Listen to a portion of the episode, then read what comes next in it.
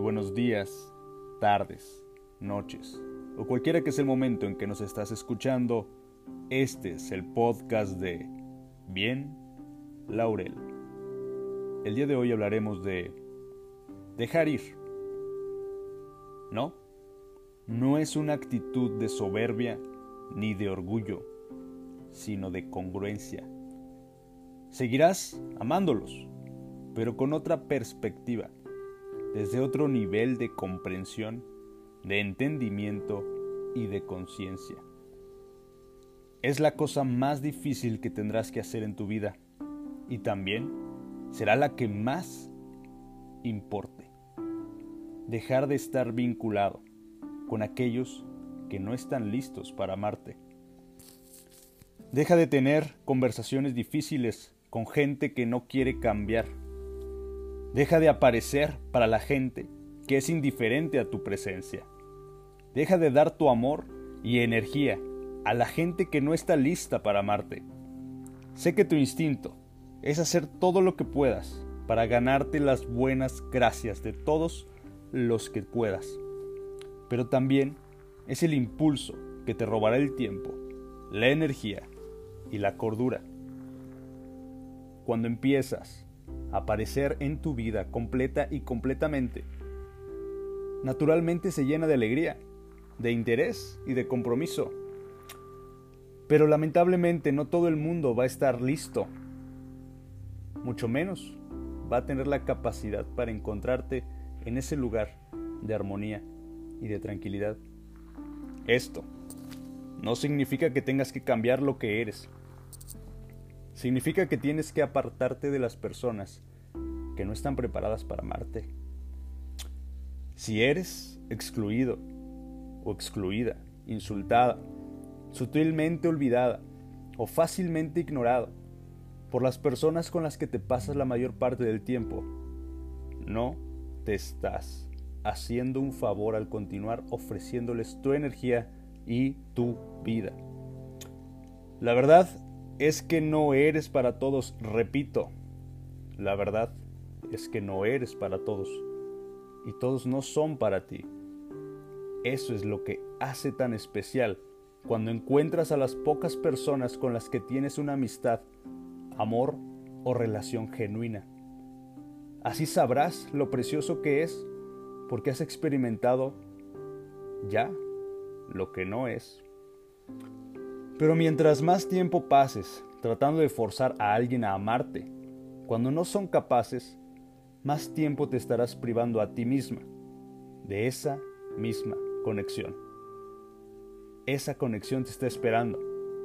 Hay miles de millones de personas en este planeta y muchas de ellas se van a encontrar contigo a su nivel, con esa forma de vibrar, con esa forma de actuar, con esa forma de sentir, con esa forma de encontrarse, de conectarse, en donde sea y cuando sea. Pero cuanto más tiempo te quedes metido o metida en la familiaridad de la gente que te usa como un cojín, como una alfombra, una opción de segundo plano, un terapeuta y una estrategia para su trabajo emocional, más tiempo te mantienes fuera de la comunidad y del amor que realmente anhelas. No me creas, pero tal vez si dejas de aparecer, serás menos querida o querida. Tal vez te olviden por completo. Tal vez si dejas de intentarlo la relación cesará. Tal vez si dejas de enviar mensajes de texto, tu teléfono permanecerá oscuro durante días y semanas. Tal vez, si dejas de amar a alguien, el amor entre ustedes se disolverá. Eso no significa que hayas arruinado una relación. Significa que lo único que sostenía una relación era la energía que tú y solo tú ponías en ella. Eso, lamentablemente, no es amor. Eso es apego. La cosa más preciosa e importante que tienes en tu vida es tu energía. No es tu tiempo lo que está limitado, es tu energía. Lo que tú das a cada día es lo que creará más y más en tu vida. A lo que le das tu tiempo es lo que definirá tu existencia. Cuando te das cuenta de esto empezarás a entender por qué estás tan ansiosa o por qué estás tan ansiosa cuando pasas tu tiempo con gente que no te aporta y en trabajos o en lugares o en ciudades que no te convienen y comenzarás a darte cuenta de que lo que más importa, de lo que más puedes generar en tu vida, es lo que generas por ti mismo y por todos los que conoces. Para proteger esa energía, tienes que aferrarte, mantenerla cerca de ti ferozmente, más que cualquier otra cosa. Haz de tu vida un refugio seguro, en el que solo se permita a las personas que puedan cuidarte, escucharte y conectarse. Tú no eres responsable de salvar a la gente. Te repito, tú no eres responsable de salvar a la gente. Tú no eres responsable de convencerlos de quien quiera ser salvado. No es tu trabajo aparecer por la gente y entregarles tu vida poco a poco, momento a momento, porque te compadeces de ellos, porque te sientes mal, porque deberías, porque estás obligado o porque quizás, solo quizás, es la raíz de todo esto. Quizás tienes miedo de que no te devuelvan el favor. Es tu trabajo darte cuenta de que no eres el amo o la ama de tu destino. Solamente eres quien va guiando cada una de tus decisiones. Y que solamente estás aceptando el amor que crees merecer. Decide que mereces una amistad real, un compromiso verdadero y un amor completo con las personas que están sanas y prósperas.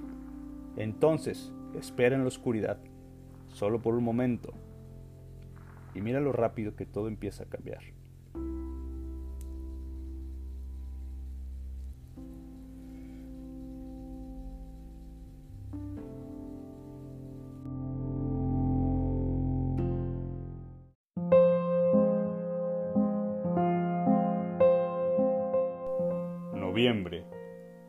Cementerios llenos de crisantemos blancos. La muerte vestida de flores los muertos y los vivos reunidos por un momento en el mismo lugar. Se buscan, piensan los unos en los otros, pero no pueden alcanzarse. La angustia de la muerte arruina la alegría de vivir. La muerte es el omnipotente aguafiestas que estropea todo sentimiento de placer. Arruina toda certeza y obstruye el órgano que me hace aspirar el gozo de la existencia. Nadie sabe cómo tratar a la muerte. No se habla de ella, se la olvida.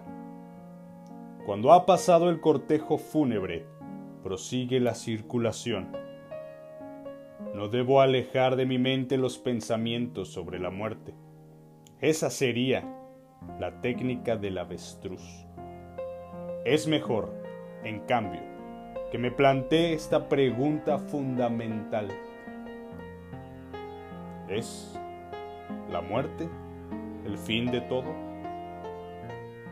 ¿La muerte es o no es el final?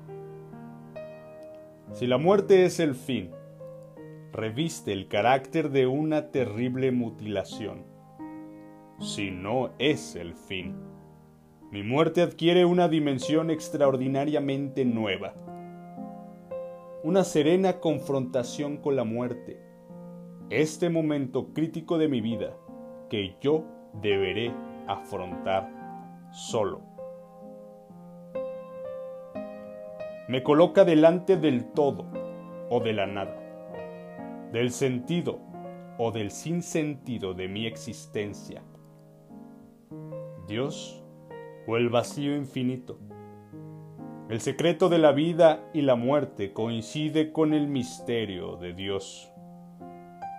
De la misma forma que mi yo personal, único, irrepetible, no encuentra ninguna explicación satisfactoria en la física, la química o la biología, yo no encuentro una respuesta sobre Dios con el método de las ciencias naturales tengo entre las manos solo una cosa, la esperanza. La esperanza que hasta el último aliento me da la alegría de vivir. Hoy. Solo por hoy y únicamente